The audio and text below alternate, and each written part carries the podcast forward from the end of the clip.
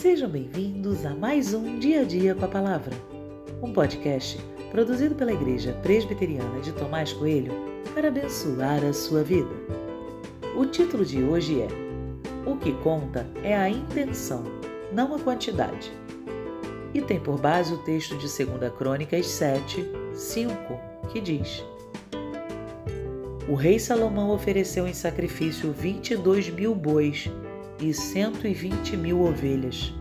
Assim, o rei e todo o povo consagraram a casa de Deus.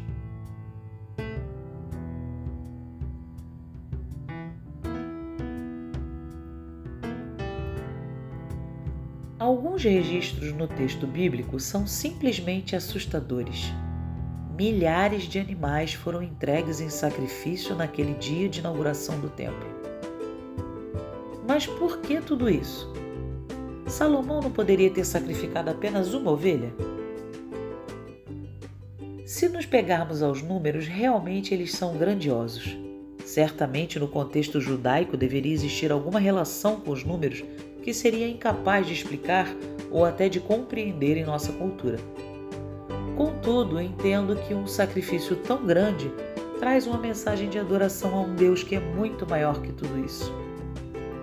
A pergunta que me fiz foi: se eu acho essa quantidade muito grande, qual a quantidade de sacrifícios que apontaria para o tamanho da glória de Deus?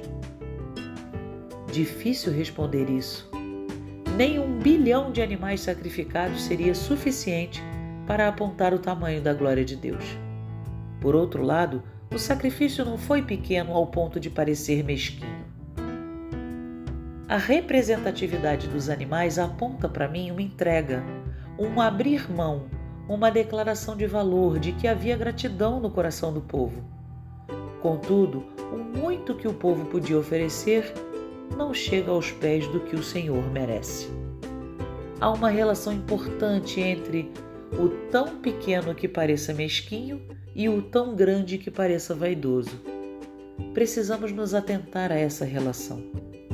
Às vezes podemos fazer mais, mas nos contentamos com o pouco que damos. Às vezes fazemos mais, mas não para a glória de Deus, e sim para a nossa própria vaidade.